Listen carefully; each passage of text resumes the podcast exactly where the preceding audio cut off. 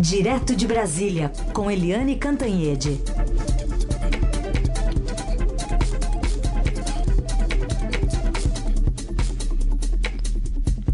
Oi, Eliane, bom dia. Bom dia, Raíssa Carolina, ouvintes. Bom dia, Eliane. Bom, a gente segue nessa cobertura, né, dessa tragédia que aconteceu no Rio de Janeiro, 104 mortos. Sabemos que esse número ainda pode subir. Dentre as vítimas fatais desse temporal que atingiu Petrópolis, são oito crianças. E agora teve um alerta da Defesa Civil do Rio para aviso de chuva um aviso de previsão de chuva forte para os períodos da tarde e à noite. A prefeitura mantém a orientação para que as pessoas né, que não estão em área de risco evitem sair de suas casas. Olha, Carolina. A gente ouve agora o governador, então, Cláudio Castro, Eliane, para também dar um tom do que ele disse ontem em relação às coisas que poderiam ter sido feitas, mas não foram. Foi a maior chuva desde, desde 1932. Então, unir uma tragédia histórica com uma, um déficit que, que, que realmente existe, é, causou esse estrago todo, que sirva de lição para que dessa vez a gente age de, diferente. Será que vai agir diferente, Eliane? É o que a gente ouve sempre, né? Sempre. É aquela história. Na hora da chuva, na hora das mortes, na hora da, do, Brasil chorando a tragédia, todo mundo diz que vai agir, que vai ser diferente, aí inventam um projeto isso, uma reunião aquilo, um grupo de, de trabalho assim assado. E aí vem mais um ano de seca, dois, três, pronto, ninguém fala mais nisso. E inclusive estados e municípios têm recursos, têm recursos que não usam. Por quê? Porque não fazem os projetos, né? Para você liberar recursos, você precisa ter projetos que justifiquem a liberação dos recursos. E eles não apresentam recurso, por quê? Porque preferem fazer obras mais vistosas, um parquinho, um, sei lá, um acabamento ali num bairro rico, que dão mais voto, tem mais visibilidade. Né? O Brasil sempre foi frágil em planejamento, continua sendo frágil em planejamento. Eu acho que ninguém esqueceu a tragédia da área serrana do Rio de Janeiro de 2011, quando morreram mais de 900 pessoas, morreram 300 pessoas só ali na área de Teresópolis, Nova, Nova Friburgo. Né? Eu uma vez fui lá, depois daquilo, tem uma, uma montanha assim de terra e aí eu perguntei o que, que é aquilo. Ali soterraram tantas casas e tantas pessoas que eles desistiram de procurar corpos. Então as casas e as pessoas estarão lá soterrados para sempre. E a, essa tragédia se repete, se repete, se repete. É, e quando a natureza castiga, ah, os humanos, as autoridades não têm condições de reagir. Né? A cidade de Petrópolis, que obviamente é histórica no país, né? o centro do império é, no Brasil, é, um, é, uma relíquia brasileira, é, registrou quase é, 260 milímetros de chuvas em 24 horas, o que é o maior volume em 90 anos. E aí é aquela história. Estavam preparados? Não estavam. Os alarmes dos três radares é, que foram criados exatamente para isso soaram, alertaram as, as, autoridades? O que foi feito nas encostas, nas habitações, nesses anos todos? Sabe? É, só neste ano, gente, já morreram mais de 200 pessoas, mais de 200 brasileiros na Bahia, em Minas, em parte de São Paulo, agora é, em Petrópolis, é, e a chuva continua, continua no Maranhão, o Maranhão também está alagado, sabe? É uma tragédia. Os candidatos à presidência todos lamentaram é, e o presidente Jair Bolsonaro, que é candidato à reeleição, vai chegar da Rússia e já prometeu dar um sobrevoo na região. Mas é aquela história, depois que Inês é morta, depois que 104 pessoas, por enquanto, é, estão mortas. é, é uma calamidade, porque a natureza vem forte, né? essas mudanças climáticas vêm fortes e o Brasil não está se adaptando a essas mudanças, nem está tentando aprender com o passado. Muito dificilmente vai aprender com o presente. Sinto muito dizer, gente. Muito bem, continuamos acompanhando tudo e ao longo ainda da programação do Eldorado outras informações lá de Petrópolis. Vamos falar agora da viagem do presidente Bolsonaro. Ele, ele já está lá na Hungria, mas ontem passou pela, pela Rússia, passou por Moscou. A gente ouviu ele aqui mesmo, ainda no seu horário, dizendo, se solidarizando com a Rússia. E eu aproveito já para encaixar uma, uma pergunta do nosso ouvinte, o Celso se a viagem não pode ter tido o objetivo de alinhar, ele põe entre aspas aqui, uma ajuda das mídias sociais na disputa à presidência. Lembrando que o filho Carlos Bolsonaro está lá com o pai, né, Helene? É, é, é isso, né? O que chama atenção, Celso, nessa viagem, porque ficou uma discussão: o presidente devia ou não devia ter ido?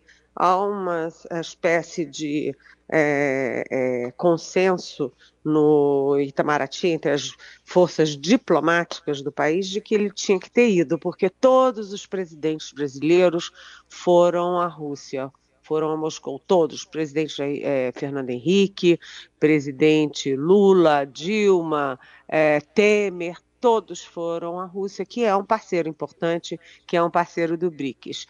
E, além de tudo, depois que os Estados Unidos pressionaram o Brasil, aí mesmo que o Brasil não poderia desistir, não poderia ceder a esse tipo de pressão de um outro país, né? uma pressão externa. Agora, o que chama atenção, Celso, é exatamente a comitiva. Depois que o Putin, a Rússia, enfim, exigiu que houvesse um enxugamento da comitiva, a comitiva realmente enxugou, é, encolheu, mas olha só quem foi, né? É, toda a cúpula militar, ministro da Defesa, chefe do GSI, o general Ramos, é, do Secretaria de Governo, é, o almirante Flávio Rocha, da SAI, é, os três comandantes do Exército, Marinha e Aeronáutica, e ontem uma fonte militar me alertou que viu as fotos e tem mais um que a gente nem sabia, que é o chefe do Estado-Maior de Defesa, o general Laerte Souza Santos. O que, que tanto militar foi fazer lá? Né? Então a gente esperava que o foco da visita fosse uh, as questões bilaterais, os interesses bilaterais, fertilizantes, agricultura, etc.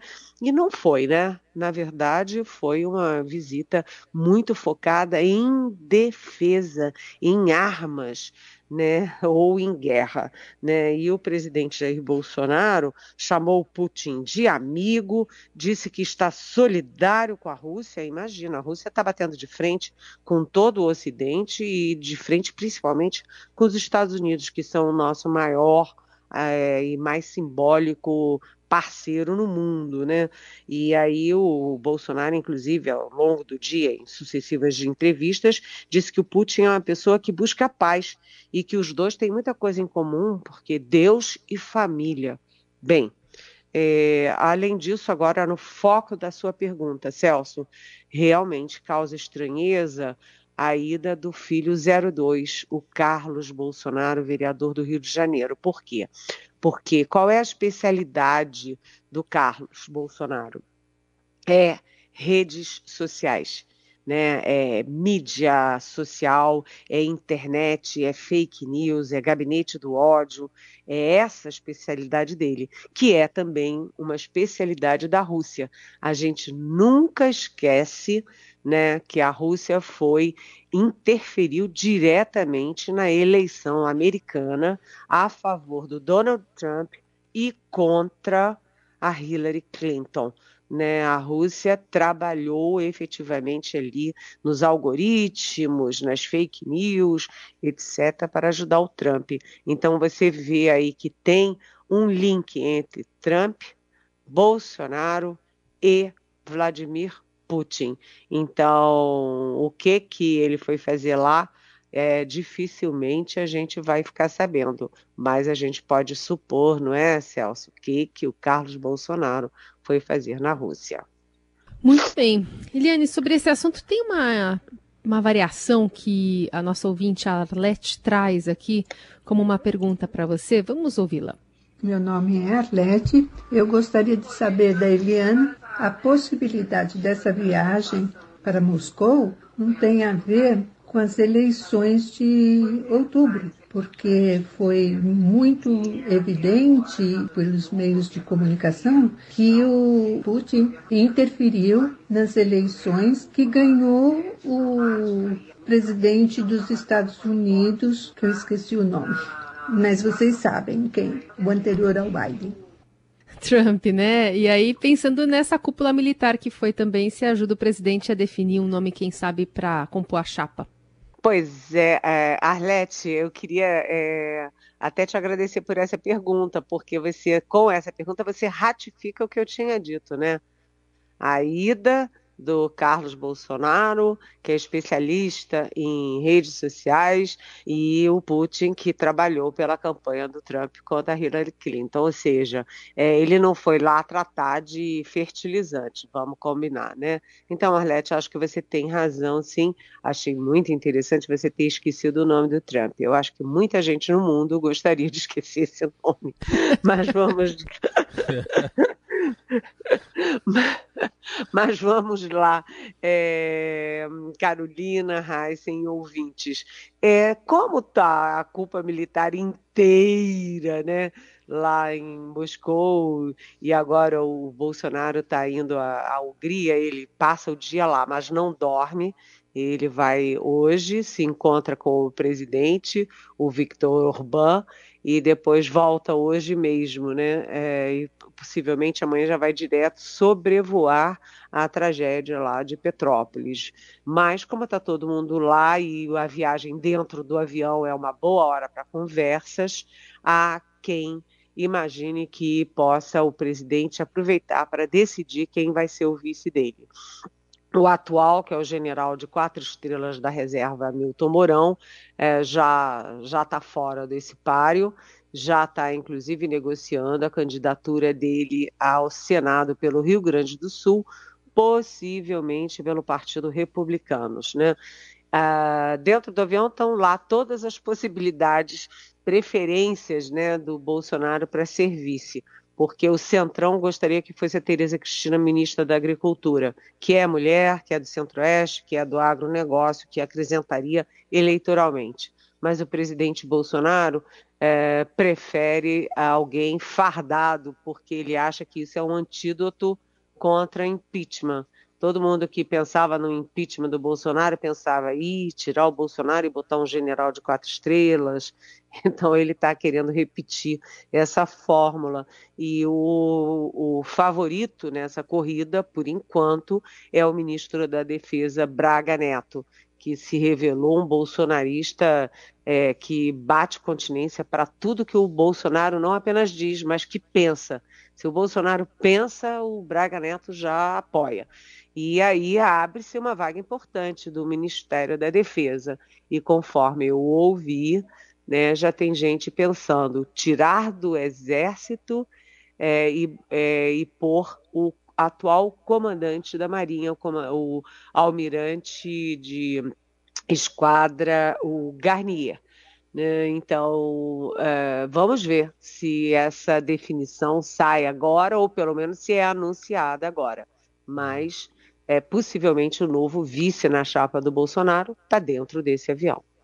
Eliane, duas novidades que chegam do TSE, uma decisão do ex-ministro general Fernando Azevedo Silva de não assumir mais a direção geral lá do tribunal e a outra a divulgação do TSE das respostas para aquilo que o presidente Bolsonaro numa live chamou de vulnerabilidades do sistema eleitoral. É, ótima questão, Heisen, você trazer isso aqui. Eu ontem conversei com o general Fernando Azevedo Silva e o general disse o seguinte, que Primeiro, ele elogiou muito o TSE, disse que 90% dos funcionários do TSE passaram por concursos, e a gente sabe que esses concursos são difíceis, que muitos têm mestrado, doutorado, é uma gente muito preparada, né, que ele ficou muito bem impressionado com a qualidade da equipe, todo mundo muito azeitado, conhecendo a administração pública e tal. A segunda coisa, o general elogiou muito as urnas eletrônicas e disse que foram criadas em 1996 e nunca a gente viu é, uma fraude, viu um escândalo, viu uma é, invasão, ou seja, ele defendeu as urnas eletrônicas também. E aí eu perguntei, mas General, então por que, que o senhor saiu? Ele disse, olha, eu fiquei super honrado de ser chamado pelos ministros Faquim, Alexandre, é, Barroso, né, para, para essa função de diretor-geral, mas a minha família me pressionou muito porque eu fiz uns exames, é, os exames não deram tão bem assim, e primeiro eu tenho que continuar os exames, e segundo, era, seria muito estresse num ano eleitoral, é, com uma situação de saúde que precisa ser investigada melhor. Então ele deu uma justificativa pessoal. Mas eu conheço muita gente ali dessa área militar e dessa área de TSE, conversando dos dois lados, na verdade, o general Fernando andava incomodado, identificando ali um movimento do presidente Bolsonaro de recrudescimento ali de ataque às urnas eletrônicas, ao TSE, ao Supremo Tribunal Federal, e também um, uma nova investida do presidente para vincular Forças Armadas a, a ele, a candidatura dele, a esse autoritarismo e esses ataques. Então, o, na verdade, o general Fernando não me disse claramente, mas eu apurando ao redor, né, ele estava incomodado com, com essas investidas do presidente. Achou melhor ficar longe disso.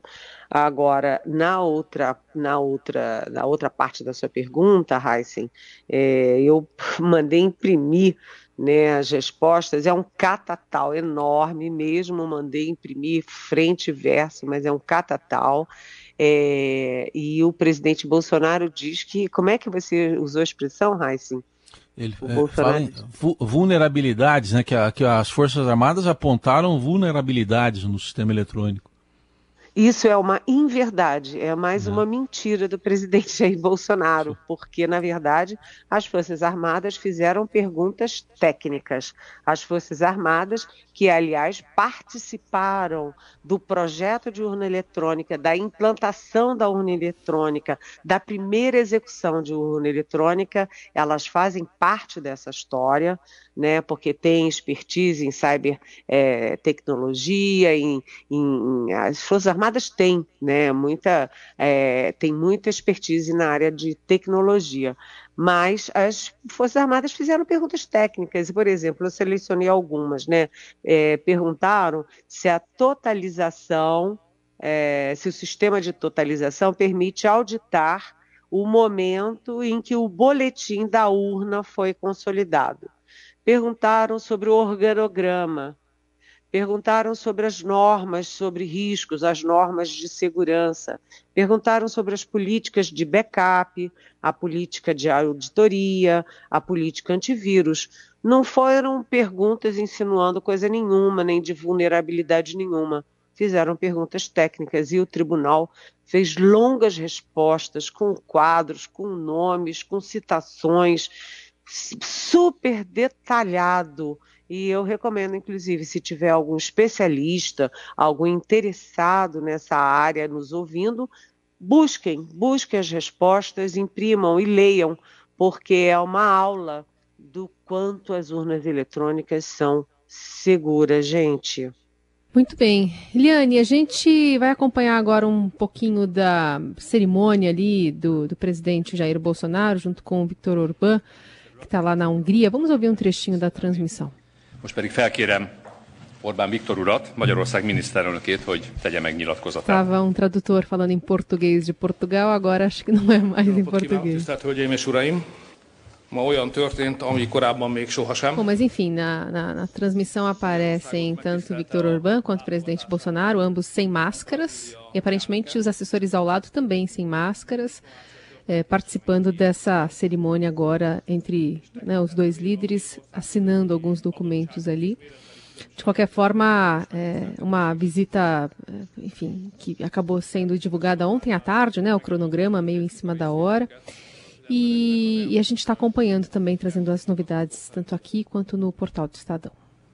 É, lembrando, né, Carolina, lembrando que uh, o, a Hungria, a Polônia e o Brasil hoje, o Brasil de Bolsonaro, tentam articular uma direita internacional. Portanto, essa viagem do presidente Bolsonaro à Hungria, ela tem um caráter muito mais é, ideológico de construção dessa direita internacional, extrema direita internacional, do que propriamente interesses bilaterais. O presidente tentou também aproveitar a visita à Rússia para dar uma esticadinha não apenas à Hungria, mas também à Polônia ou seja, fazer ali o trio é, da extrema-direita, mas é, a Polônia disse que a, o presidente estava sem, sem agenda e pediu para postergar, para adiar a ida do presidente Bolsonaro à Polônia. Mas certamente, em algum momento, ele vai insistir para ir, porque é a questão ideológica e está lá o Carluxo, né? Está lá o Carluxo fazendo sabe-se lá o quê. Hum. Então, agora, segundo a agenda, é, é, uma troca de atos internacionais, depois tem uma declaração à imprensa, a gente já vai estar fora aqui do Jornal Dourado, e depois ambos é, almoçam, né? O primeiro-ministro da Hungria e o presidente Bolsonaro. Bom, Eliane, a gente segue acompanhando daqui, você daí, irmã, e a gente volta a falar sobre esse encontro. Exatamente. Beijão, até amanhã.